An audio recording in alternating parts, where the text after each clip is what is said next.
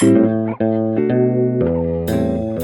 regla del pomodoro. Conversaciones a tiempo con César Ricaute. Hola amigas, hola amigos, bienvenidos una vez más a la regla del pomodoro. Gracias por acompañarnos en este espacio en el cual analizamos eh, situaciones de coyuntura, hacemos, tratamos de analizar eh, también temas de profundidad, eh, siempre con invitados de primera calidad, de primer nivel, tal como son nuestros invitados de esta tarde, en el cual vamos a analizar este tema que ha causado de alguna forma alguna conmoción social en específicamente en, una provincia del país, la provincia de los ríos, aunque se eh, ha señalado que hay eh, situaciones similares en otras provincias del Ecuador y por eso queremos traerlo a este espacio, a la regla del pomodoro. Vamos a hablar del negocio de la captación ilegal del dinero en el Ecuador. Y para tratar este tema tenemos a Erika Almeida, economista, directora de proyectos y especialista financiera en la Corporación Rural de Servicios Cooperativos, CORSCOP, eh, organismo capacitador y de asistencia técnica para las instituciones de la economía. Bienvenida a esta charla, eh, Erika. Muchas gracias por acompañarnos. Muchísimas gracias, César. Muchísimas gracias y eh, un cordial saludo a todos los que nos oyen, nos observan. Lo que usted acaba de comentar es un tema, por supuesto, importante, preocupante para una economía y para un país como el nuestro, ¿no? Eh, es evidente que volvemos a caer en el engaño del dinero fácil, de las cosas sencillas, del acomodo, y esto genera una seria complicación no solamente en la estructura económica de una región, de un país, de una provincia, sino por supuesto eh, partiendo de las economías propias, las domésticas, eh, con todo lo que genera en términos de problemas y de desconfianza también en el sistema financiero nacional. Eh, sin embargo, Sí, Erika, pero no, perdón. Eh, justamente vamos a comenzar a analizar en unos minutos más este, este tema que usted ya lo comienza a abordar con toda, con toda propiedad. Así que muchísimas gracias, Erika, una vez más por acompañarnos. Voy a presentar, si me permiten, al resto de nuestros invitados. Eh, doy la bienvenida a eh, Jorge Cadena Vallejo, asesor y coach financiero. Es un experto en finanzas personales y familiares, especializado en negocios y empresas familiares, coach financiero certificado, asesor financiero internacional, especialista, especialista en protección patrimonial familiar. Eh, más de 35 años como emprendedor, empresario ejecutivo en empresas nacionales. Gracias, Jorge, por eh, acompañarnos esta tarde. Sí, muchas gracias por la invitación. Un saludo a todos los que nos escuchan y nos ven. Y bueno, esperemos que en esta tarde, en el poco tiempo que tenemos, podamos eh, contestar y explicar todas las inquietudes que la gente tiene respecto a este problema tan grave que es el aspecto financiero, empezando por un hecho fundamental que lastimosamente, bueno, en este país y creo que en ningún país se nos educa de una manera adecuada frente al aspecto financiero. Correcto, gracias Jorge, porque serán muy importantes sus eh, criterios ah, al respecto, justamente para mantener una economía familiar eh, sana, ¿no? Y no caer en estas redes. Damos la bienvenida a nuestro tercer invitado, él es eh, Iván Tercero, sociólogo, comunicador e informático colaborador en diversos laboratorios ciudadanos y Hack Labs entre Bolivia, Perú y Ecuador. Trabaja en temas relacionados a tecnología, sociedad y cultura, desde la observación a los procesos de comunicación contemporáneos de economía digital, así como el mundo de las criptomonedas y los diversos usos del blockchain. Eh, gracias y bienvenido, Iván, a este espacio. Hola César y muchas gracias también por la invitación. Este es un tema realmente apasionante, tiene varias aristas, uno de ellos es un gran problema para la sociedad, pero desde otros puntos de vista es muy interesante todo lo que va pasando y sobre todo con las nuevas formas de economía, ¿no? en la economía digital. Durante estos meses y sobre todo desde la pandemia he estado observando mucho de lo que está ocurriendo dentro del mundo de las finanzas digitales. Hay una gran explosión de plataformas que se han abierto de inversiones, pero al mismo tiempo también muchas otras que están generando y es algo muy, muy interesante lo que está ocurriendo. Correcto, eh, Iván, esos otros abordajes que también vamos a tener en este programa. Bien, eh, para enmarcar la conversación, vamos a dar unos eh, pocos datos de antecedentes. los ecuatorianos, como ya se ha señalado aquí, eh, de alguna forma ciudadanos ecuatorianos siguen cayendo en el engaño de redes de captación de dinero irregulares que ofrecen grandes ganancias y dejan miles de personas perjudicadas. Algo que eh, lo hemos visto, um, ha sucedido cíclicamente, ¿no? Y ya, ya vamos justamente a conversar con nuestros invitados de por qué se producen esos, eh, estos... estas captaciones o la caída en estos sistemas de captación ilegal de forma recurrente. La Superintendencia de Bancos y la Superintendencia de Economía Popular y Solidaria ha identificado a 175 entidades no autorizadas para captar dinero.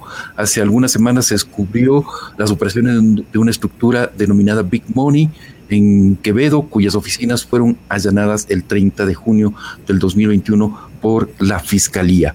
Big Money, que operaba bajo el modelo de estafa Ponzi, ofrecía pagar en una semana un interés del 90%. El interés de un depósito a plazo fijo en el sistema bancario no supera el 6% al año, dependiendo del monto y del plazo. Imagínense eh, este, este, eh, esta estructura, ¿no? 90% por semana.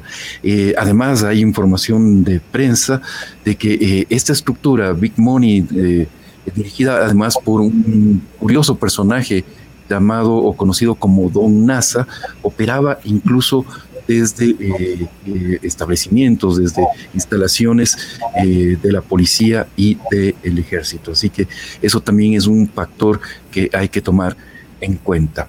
Antes de pasar a la clandestinidad, eh, Miguel Nazareno, don NASA, aceptó públicamente que captaba dinero a sus inversionistas a través de esta plataforma, pero eh, pues eh, señaló que en realidad era todo legal, entre comillas, y, culpó a la banca y a los medios de comunicación por estar interfiriendo en su negocio. Entonces, eh, eso es eh, algunos antecedentes. Tenemos también que se descubrió otra estructura ilegal en la provincia del Tunguragua, ¿no es cierto? Y como decíamos, la superintendencia eh, de bancos ha identificado 175 entidades que estarían captando dinero de forma ilegal. Dicho esto, eh, entonces les planteamos a nuestros invitados algunas primeras preguntas disparadoras, ¿no? ¿Por qué, eh, por qué, por qué caen los ciudadanos eh, en estas estructuras ilegales? Obviamente es muy tentador el 90%, pero si uno lo piensa dos veces, pues tú dices, o sea, 90% a la semana, algo, algo raro hay aquí, ¿no es cierto? denme el cuento completo porque esto es muy raro. Eh, para parecer la gente no se hace esas preguntas, quienes invierten no se, no se, no se hacen estas preguntas y simplemente invierten eh, sus ahorros en estas estructuras.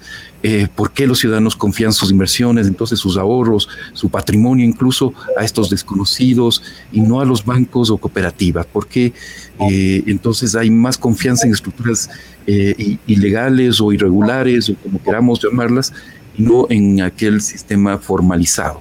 ¿no es cierto? Eh, bien, entonces eh, em, probablemente de ahí podamos partir en esta conversación. Vamos a, dar la palabra en, el mismo, en el mismo orden con el que les presenté al inicio. ¿no? Erika al principio, eh, como primera intervención, Jorge, vamos a continuación con usted y Iván, vamos, cerramos contigo en esta primera eh, segmento. Luego vamos a dar la vuelta a las intervenciones. Erika, entonces, por favor, ¿cuáles eh, tus criterios, tus primeras impresiones y, como decimos, por qué los ciudadanos caen en estas estructuras? Claro que sí, César. Muchísimas gracias. Nuevamente, muchísimas gracias a los compañeros que comparten este interesante tema el día de hoy. Es evidente que eh, el problema es estructural, no es un tema específicamente porque tú mismo lo comentas, se ha vuelto cíclico en el país. Y yo debo decir que esto responde básicamente a una falta de educación en la población sobre lo que significa eh, las finanzas, sobre lo que significa el sistema financiero porque leyes no nos faltan, eh, está establecido. Incluso la ley exige que las instituciones del sistema financiero eh, privado y las del sistema financiero popular y solidario eh, generen espacios de capacitación y de promoción y también de educación financiera. más allá, lo decía en mi primera intervención cuando me presenté, de los serios problemas que representan tanto para la economía familiar, eh, lógicamente para la economía local, para la economía regional y para la del país. Eh, la gente, si entendiera de alguna manera, si estuviera informada, si estuviera eh, de alguna manera educada, porque ese es el término apropiado para eh, manejar sus recursos de manera no solamente que, que, se, que se exija o que se, o que se adquiera un beneficio personal, sino que también se piense un poco más allá, se trascienda un poco más allá, porque el manejo financiero tiene un beneficio personal, pero por supuesto tiene un, un beneficio de inventario social que es sumamente importante.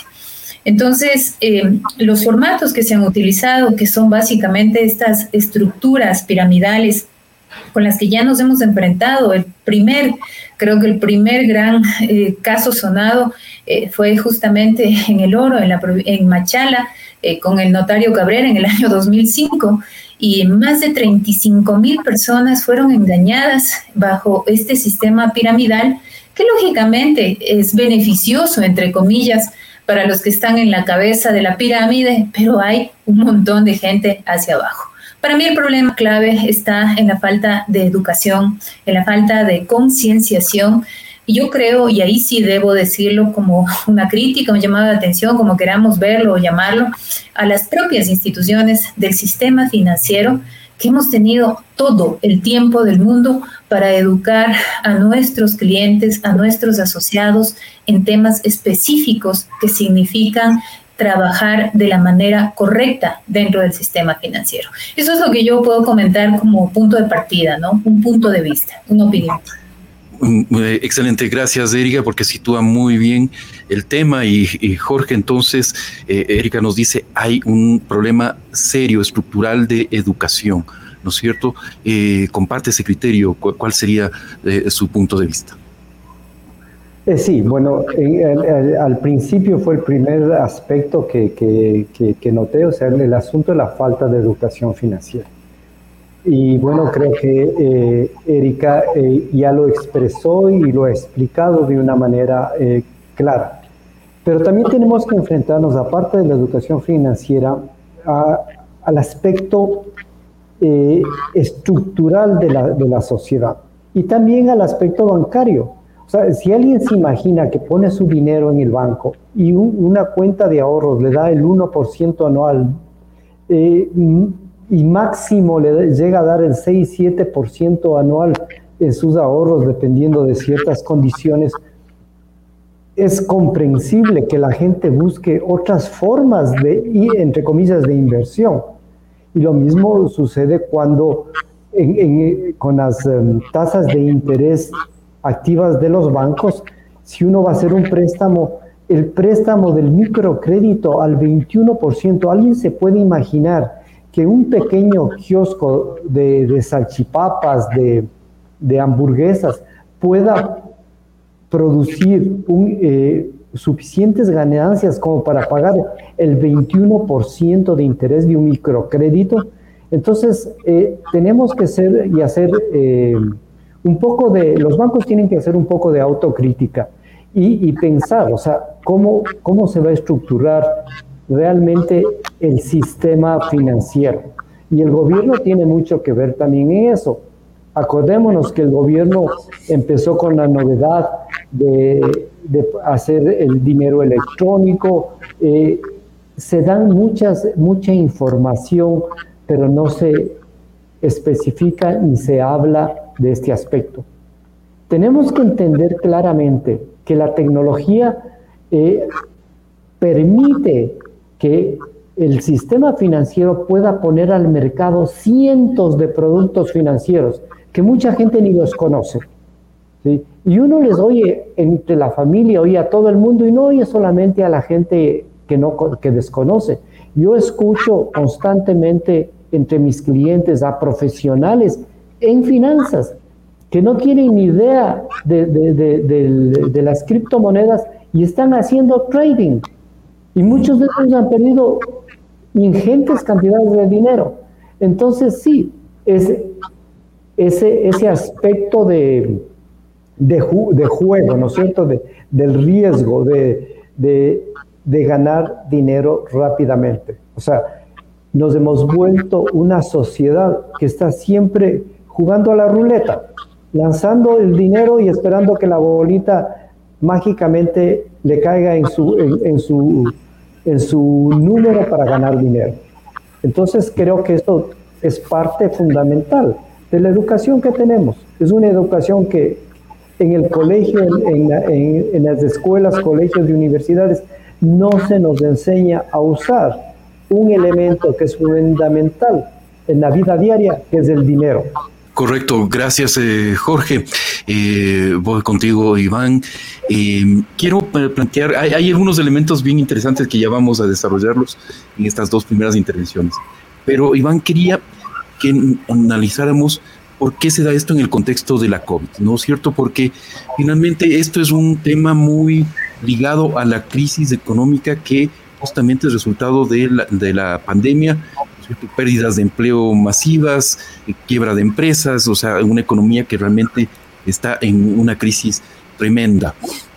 y aparece estos esquemas de ganancia rápida, ¿no es cierto? De lo que decía Jorge, eh, de alguna forma, una sociedad de especuladores, llamémoslo así, ¿no es cierto? De que eh, esperamos ganar dinero fácilmente, pero esta relación con la COVID ¿Podemos establecer una relación entre la COVID y estas, estas estructuras ilegales de captación de dinero?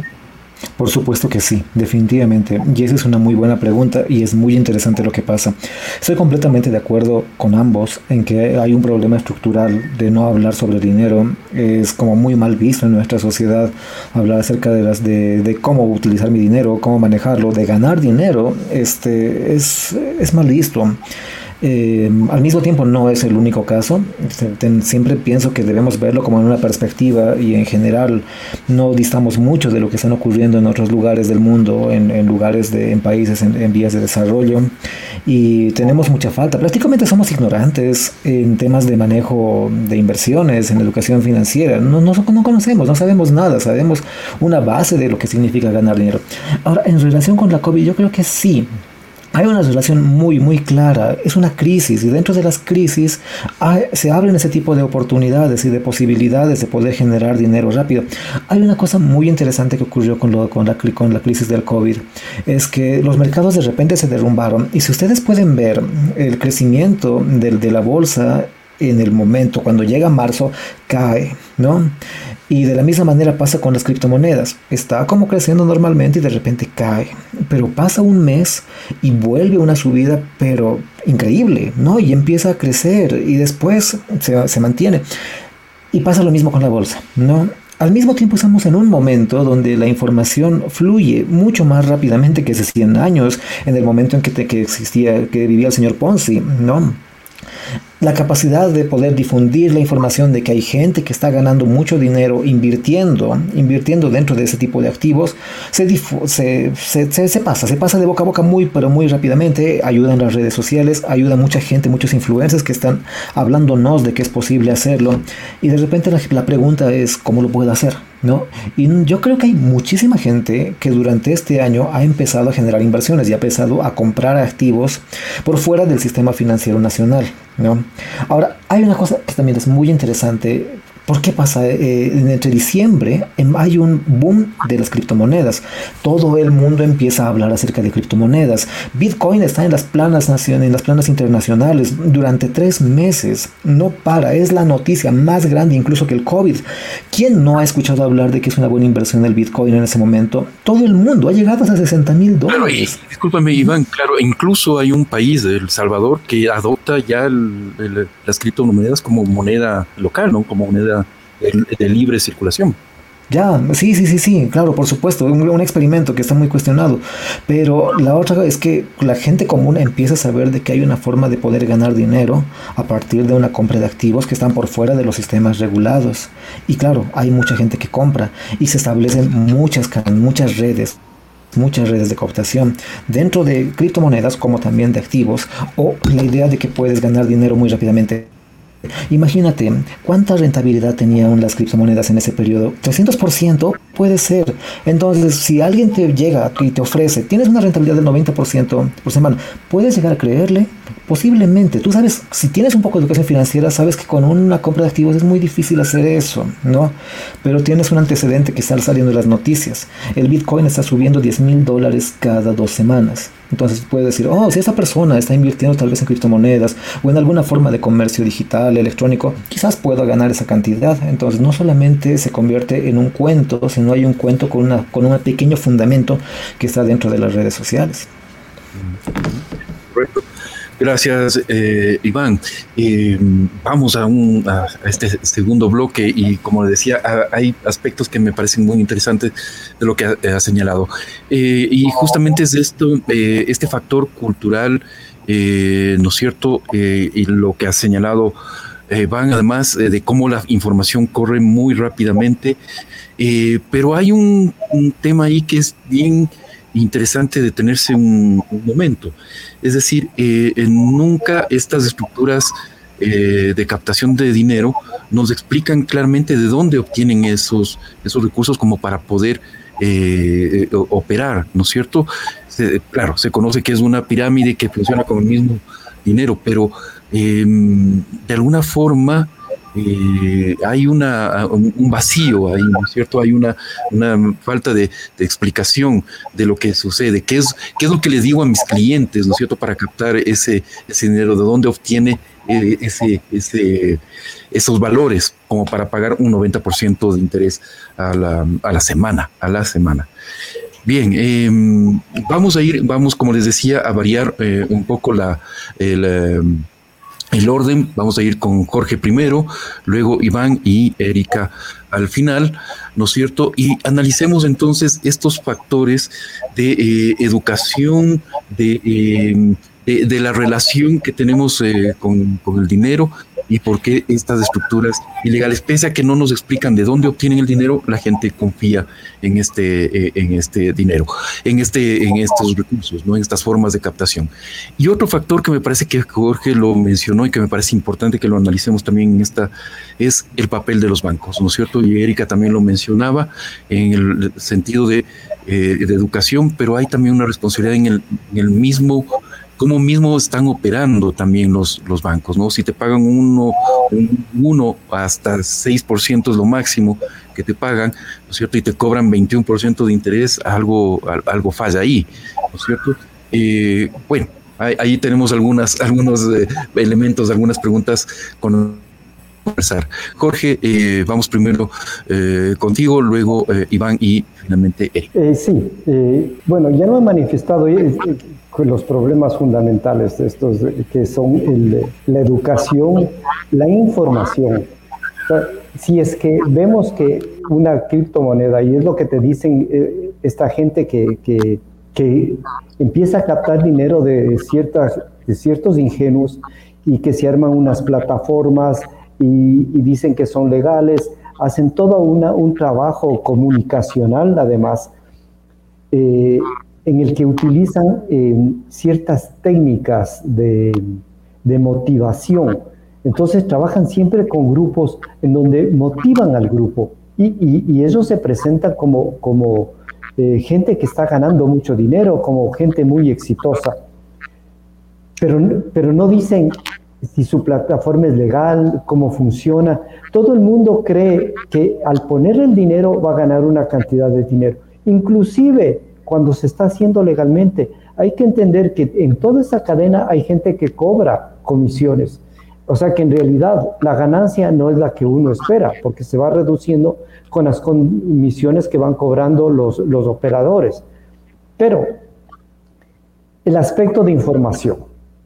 Como decía Iván, todos los días recibimos en las redes sociales, en los medios de comunicación, información y vemos que, digamos, el Bitcoin subió hasta 100 mil. ¿Qué hubiese pasado si tú comprabas un año antes? ¿Cuál es tu posición? ¿En dónde estarías ahora? ¿Cuánto ganarías? Entonces, ese es un aspecto eh, que adiciona a la falta de educación al total desconocimiento, a la falta de confianza en el sistema financiero nacional. La gente no confía en los bancos por las razones expuestas. ¿Cómo es posible que me, que me paguen tan poquito y me cobren tanto? Entonces siempre está buscando los sistemas alternativos. Además, vemos que había un problema, por ejemplo, con la central de riesgos, que en cierta forma el gobierno, este gobierno lo aminoró. Pero era ridículo que una persona que daba 500 dólares o haya dejado de pagar una cuenta de 500 dólares por alguna razón, un olvido, o a veces por cualquier circunstancia, no, no sea sujeto de otro tipo de crédito. También hay, es por eso que inclusive muchos almacenes que ofrecen créditos directos eh, y cobran unas cantidades astronómicas de intereses, la gente prefiere ir a esos lugares. Entonces, eh, no, hay, no hay una verdadera regulación, o sea, no hay una, eh, no es coherente, no hay una coherencia entre la regulación, la educación y la vida real. O sea, cada, cada estamento vive un mundo de fantasía de su lado. O sea, es por eso que es tan fácil que la gente caiga en estos sistemas. Y como dije al principio, no es un aspecto, a veces no solamente es de ignorancia, porque se ve y hay información en, la que, pero no se explica el camino a seguir. Vemos que, que famosos multimillonarios, viene Elon Musk y compra un billón de bitcoins y el bitcoin se va al cielo. A la siguiente semana dice que sus empresas Tesla no van a comprar, eh, no van a aceptar bitcoins para vender sus autos, el bitcoin se va. esa volatilidad tan grande que existe en estas monedas es lo que no entiende el común de la gente. Pero mientras está aportando dinero y, y le hacen le dan una figura de que está ganando. No sé si ustedes o el público han visto en realidad cómo funcionan esas plataformas. Unas plataformas totalmente ficticias que nadie sabe a dónde va el dinero y de dónde viene. Nadie sabe qué, qué fórmulas utilizan, qué algoritmos. Nadie entiende nada. Mm. O sea, solamente la gente está esperando que no le suceda cruza los dedos cada vez que, pone dinero esperando recibir una ganancia, porque no encuentra otras formas de hacerlo. Es cierto, las crisis lo que hacen es agigantan los problemas, ¿sí? sacan a la luz los problemas, y eso es lo que ha hecho la pandemia. No es que no existían esos problemas, pero los ha agigantado y ha puesto, claro, a la gente en desesperación y la gente acude mucho más a los prestamistas. Lo que vemos eh, eh, como estas, estas cuestiones que se hacen mediáticas solamente es lo muy grande, pero todos sabemos que alrededor de nosotros, de nuestro barrio, hay un prestamista que presta al resto. y, y, eso nadie lo sabe porque ha hecho de un negocio. Tal vez no cobre esos intereses tan agigantados de 15, 20% mensual, pero hay prestamistas que cobran entre el 5 y el 10% mensual y la gente es feliz y viven por años. Hay, eh, hay, oficinas aparentemente legales, ahí, está el de cambio de cheques, ¿cómo es? Jorge Pazmiño, te cambia cheques al 2-3% por 2-3 días. Si calculamos el, el, interés, y es legal. Lo mismo, las criptomonedas son legales en el Ecuador. O sea, transar en criptomonedas es legal. Lo que no es legal es la captación de dinero. Lógicamente hay mucha gente que se arriesga, dice, no, estoy haciendo algo legal. No estoy captando dinero, estoy... ¿Y qué es lo que pasa? La fiscalía entra en, un problema y no puede ejercer ¿sí? la, una acción contra la cantidad increíble de delincuentes que hay utilizando estos métodos de monedas.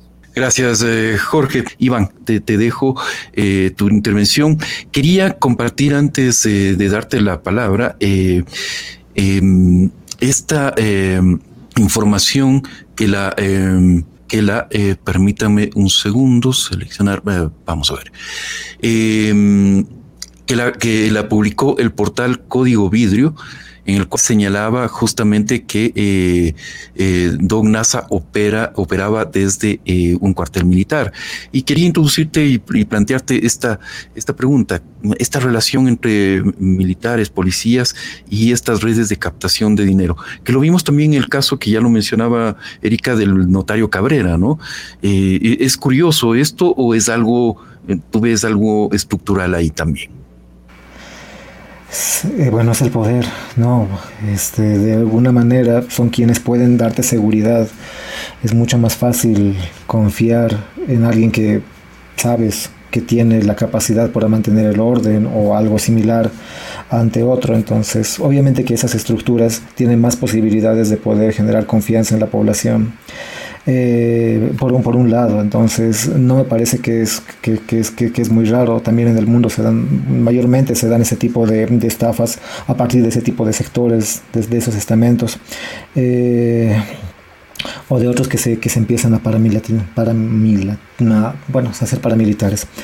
Eh, otra cosa que me parece como muy interesante, creo que ya lo hemos dicho, eh, este tipo de crisis específicamente de este año tiene una, está muy relacionado con las criptomonedas, este, con la idea del, del dinero fácil, con la idea del, yo no sé cómo se, cómo se hace el dinero, pero hay gente que lo está haciendo y yo puedo meterme dentro, eh, no quedarme atrás, eso se llama como FOMO, ¿no? Pues, que es, si, si lo he perdido antes, no quiero perdérmelo en este momento y voy a invertir, ah, pero aunque no sé cómo funcione el mercado, no sé cómo vaya a funcionar, pero lo único que sé es que hay gente que está ganando dinero y yo me estoy quedando fuera y creo que ese es una gran, un gran argumento.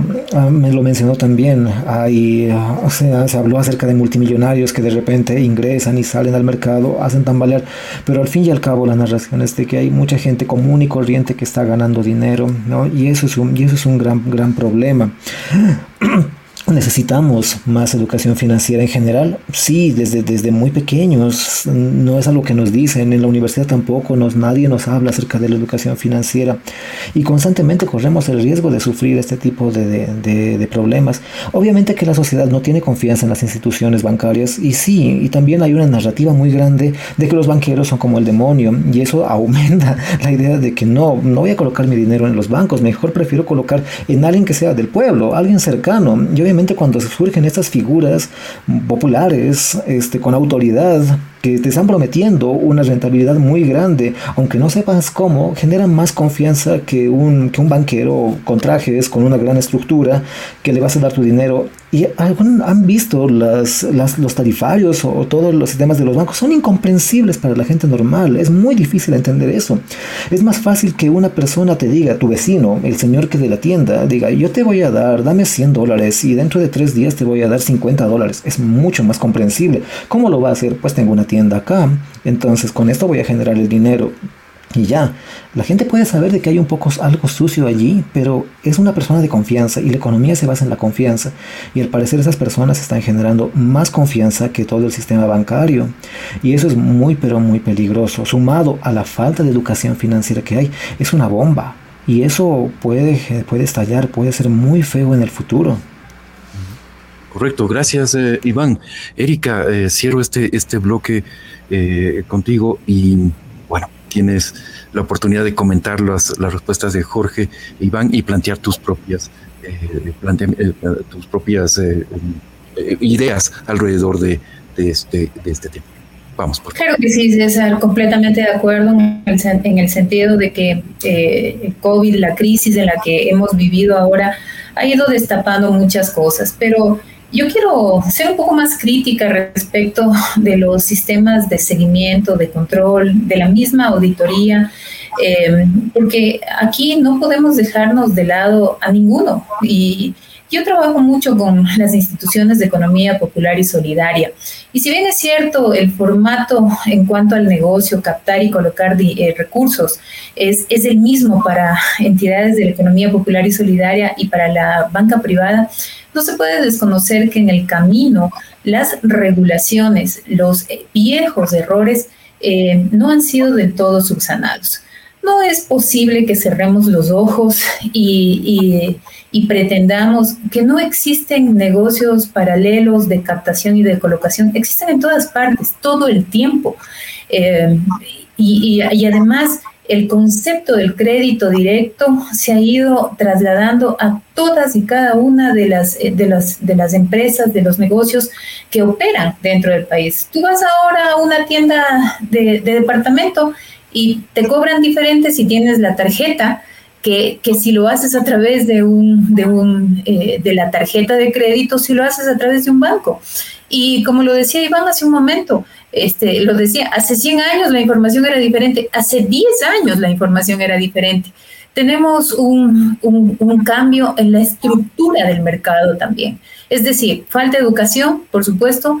Tenemos un mercado que es profundamente consumista, inmediatista, ¿sí? Tenemos un, un formato eh, de nuevas herramientas, de nuevas tecnologías, un concepto completamente nuevo de clientes nuevos, eh, con, nuevas, eh, con nuevos usos, con nuevos accesos a otras tecnologías.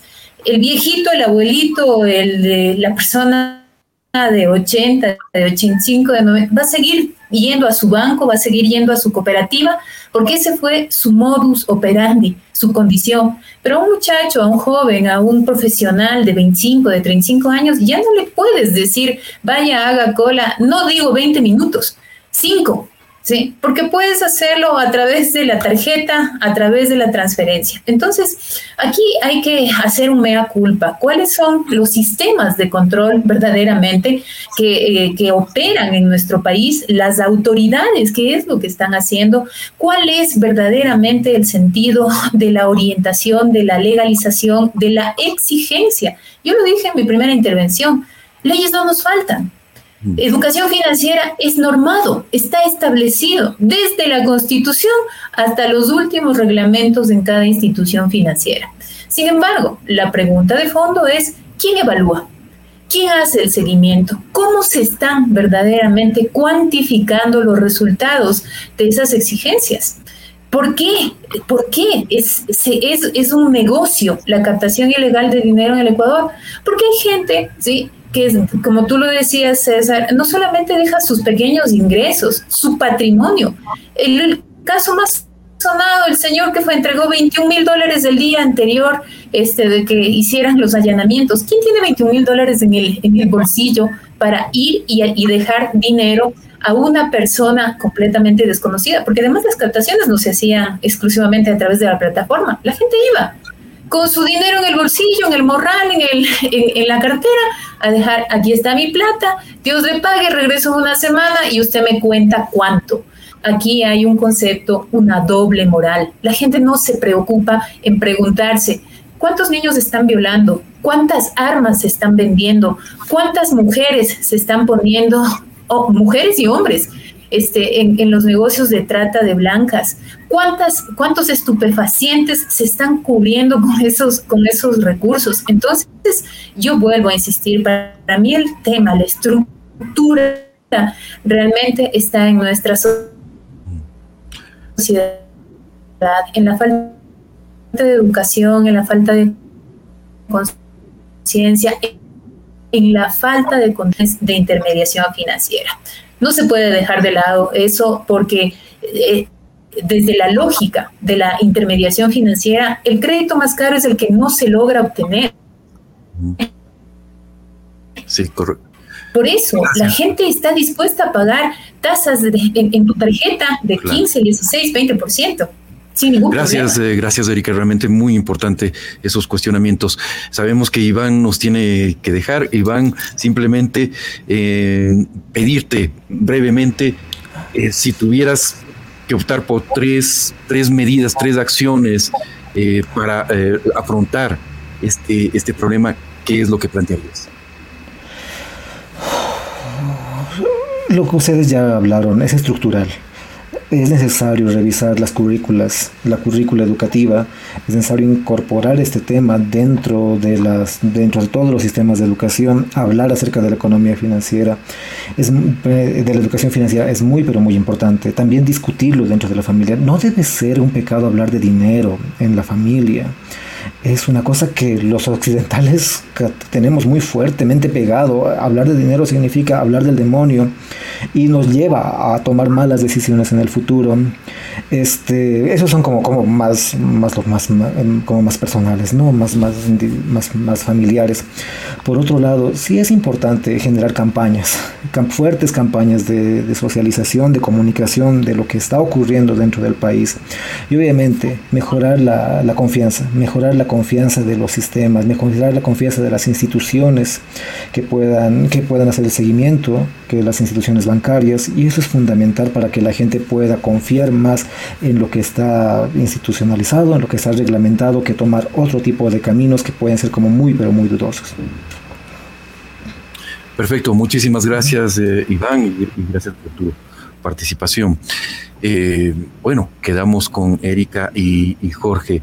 Eh, Jorge, em, quería pedirte tu opinión sobre lo que planteaba Erika, que es este papel, esta falta de control de las autoridades, los insuficientes controles de las autoridades. Erika nos dice claramente, leyes existen, incluso de sobra, ¿no es cierto? Pero no hay la voluntad de control, de regulación, eh, de proteger a los, eh, a los consumidores, ¿no es cierto?, por parte de las autoridades. ¿Qué, qué, planteas tú al respecto?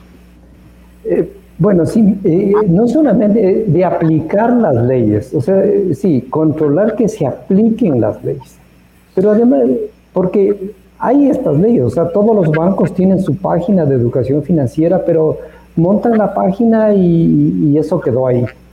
Segundo, también tiene que haber una... La forma de educar también es que el gobierno a través de, sus medios y de, y de, sus instituciones también tienen que eh, educar y entrar en un sistema generalizado de educación. Primero para que la gente acuda a, o sea, a, estas plataformas y, lea o, esto, pero también que hacerle entender a la gente que cuando va a invertir acuda no solamente a las instituciones, sino a pedir ayuda a las personas que conocen más. La gente no pide ayuda, se lanza. Tienen que recurrir. Hay innumerables asesores financieros, hay innumerables eh, eh, instituciones que se dedican a, las inversiones, existen las bolsas de valores, existen las casas de valores, existen las financieras, fiduciarias, y en, esos grupos de gente hay gente capacitada para poder eh, enseñar, para poder asesorar adecuadamente sobre cómo invertir el dinero. Eso por un lado. Sí, sí. Y el otro aspecto eh, que también es necesario es que en las crisis lo que hemos visto es un emprendimiento acelerado, porque la gente desesperada de no tener dinero empieza a emprender. Y para emprender tiene que generalmente se endeuda, pero también emprende con los ojos cerrados. Y también hay una responsabilidad de las instituciones financieras, de quienes prestan el, dinero.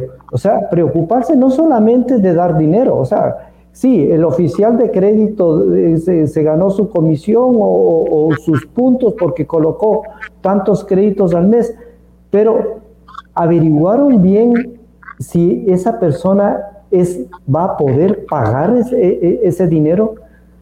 Hicieron un buen análisis de, de, de los números que presentó. No, yo pienso que sí hay una corresponsabilidad entre quien presta el dinero y quien pide el dinero. Y, los dos son responsables. Lógicamente, quien, quien pierde más es quien solicita los créditos. Y entonces, ahí, ahí, ahí, ahí está el problema. sí, hay leyes, hay estructuras, hay, hay, cierta información, pero nada está coordinado, todo está suelto ahí. Las instituciones solo, solamente cumplen con lo que se solicita, pero no, no se va más allá. Y eso sí trae un problema social. Las empresas, ¿cuántas empresas en el país se encargan de dar educación financiera a sus empleados? ¿No se, ¿No se imaginan que cuando un empleado tiene problemas económicos se vuelve menos productivo? Cuando entra en crisis económicas y tiene que correr al banco, tiene que correr a esto, pierde días de trabajo y deja de producir y eso afecta directamente a la, a la empresa. Pero tampoco las empresas se dedican a educar financieramente y debería ser, o sea, en su beneficio, inclusive una obligación, porque un empleado más estable, con menos problema, es mucho más productivo. Correcto.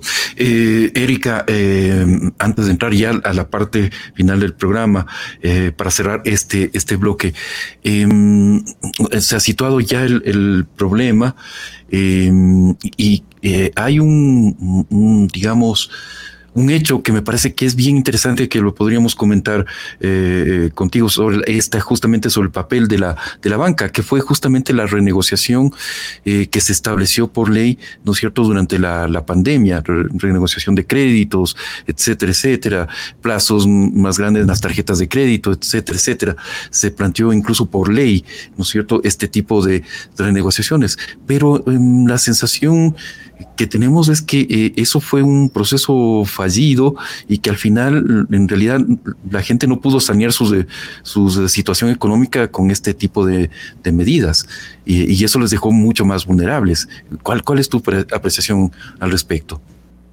A un tema fundamental nuevamente.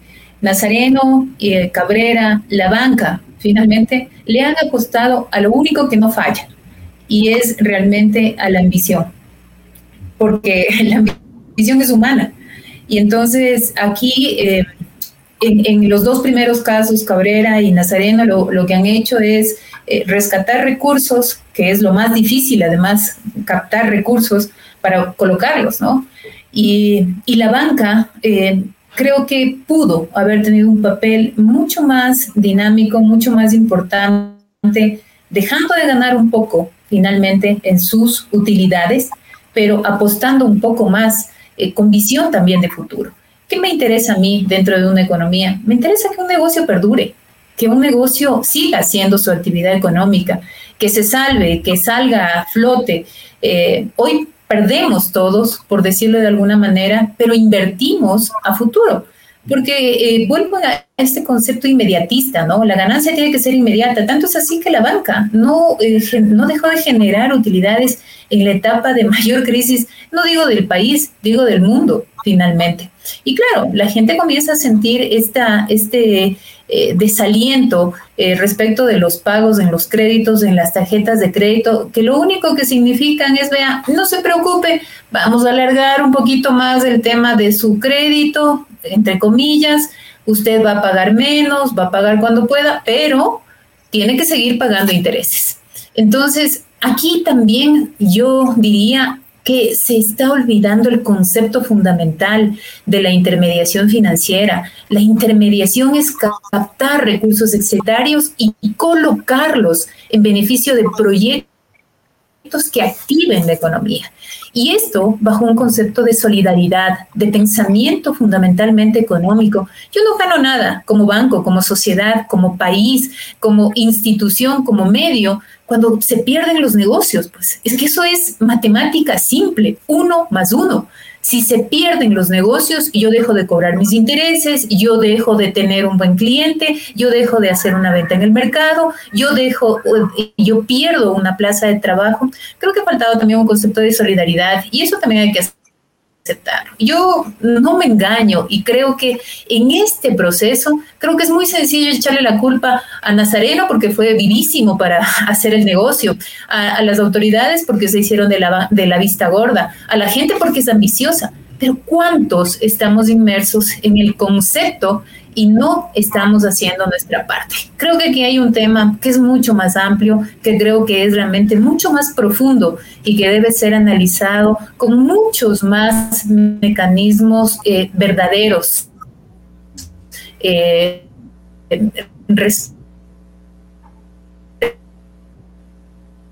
respecto de la crítica Nazareno no está al alcance de nuestra mano, ya la plata no se recuperará, este, la gente, mira, además solo en el país, solo en el Ecuador, podemos imaginar una, una eh, manifestación masiva de, en tiempo de COVID diciéndole al señor, apoyo al señor Nazareno porque él se ayuda a los pobres. Eso es, a mí, a mí me parece un tema de replay. Y yo diría, salimos del folclore, no solamente eh, eh, ecuatoriano, sino salimos del folclore latinoamericano. Gracias, Erika. Así es. Eh, bueno, vamos justamente a revisar ya en esta parte final lo que nos dice nuestra audiencia. Les hemos preguntado, ¿consideras que las redes ilegales de captación de dinero se deben a eh, eh, primera opción, codicia 35%, poca credibilidad de la banca 28%, abandono estatal 19%, ignorancia 19%. Aquí algunos eh, detalles que ya hemos visto, ¿no es cierto?, con nuestros invitados. Y en esta parte final, eh, en las últimas intervenciones de Jorge Erika, les quiero proponer eh, que eh, yo creo que hemos dado realmente muy completo el análisis que ustedes han realizado sobre los factores estructurales y coyunturales también que, que, están operando en esta, en esta nueva versión, ¿no es cierto?, de las estructuras legales y legales de captación de dinero. Pero ¿Cuáles serían entonces, cómo, cómo comenzamos a desenudar, a desanudar, eh, ¿no es cierto?, ese, ese nudo, eh, este, este nudo que es eh, todo lo que hemos conversado esta tarde, todos esos factores estructurales. ¿Cómo comenzamos? ¿Por dónde comenzamos? ¿Cuáles serían sus propuestas? ¿No es cierto? ¿Cuáles serían sus consejos incluso a los ciudadanos para no caer en, estos, en estas redes ilegales de captación de dinero? Eh, Erika, voy a comenzar contigo y finalmente vamos con Jorge. Muchas gracias. Eh, coincido plenamente, César, en lo que dice, en lo que ya dijo Jorge, ¿no? Es decir, eh, creo que lo correcto es la aplicación de la ley. Eh, creo que eso es fundamental desde los organismos de control, desde el gobierno nacional como, como el gran paraguas, porque es fundamental que se pueda eh, hacer eh, que, se garantice lo que, lo que dice la norma, lo que dice la ley, la exigencia, pero la exigencia con criterio, no la exigencia para cumplir.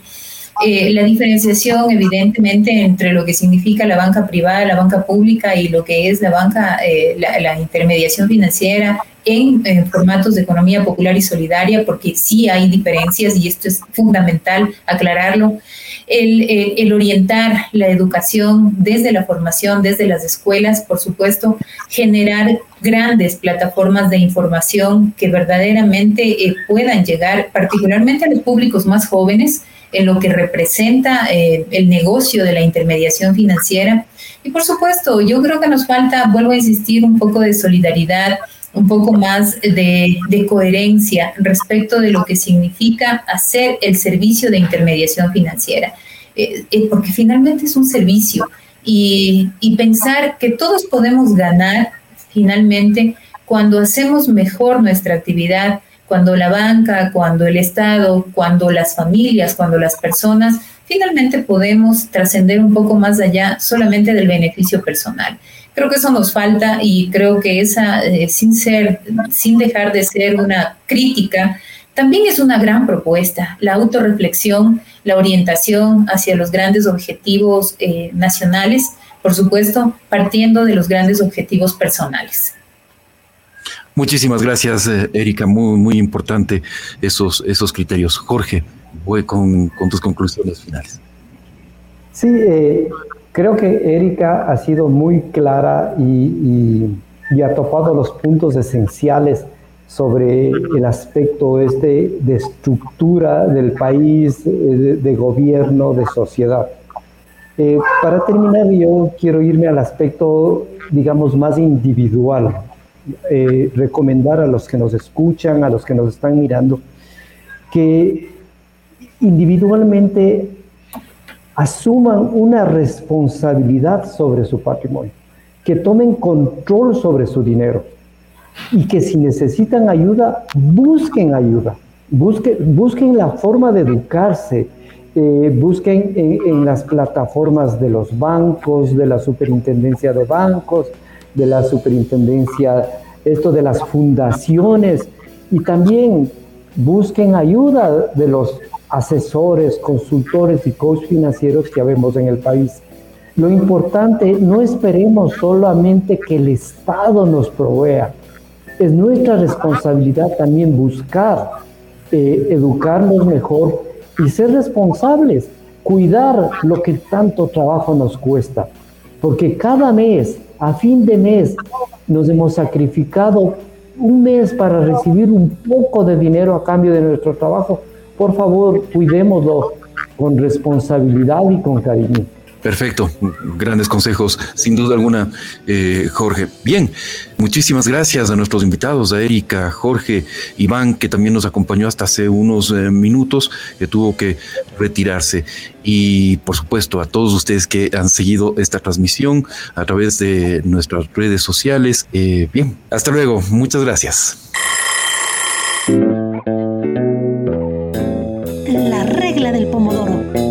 A tiempo con César Ricaute.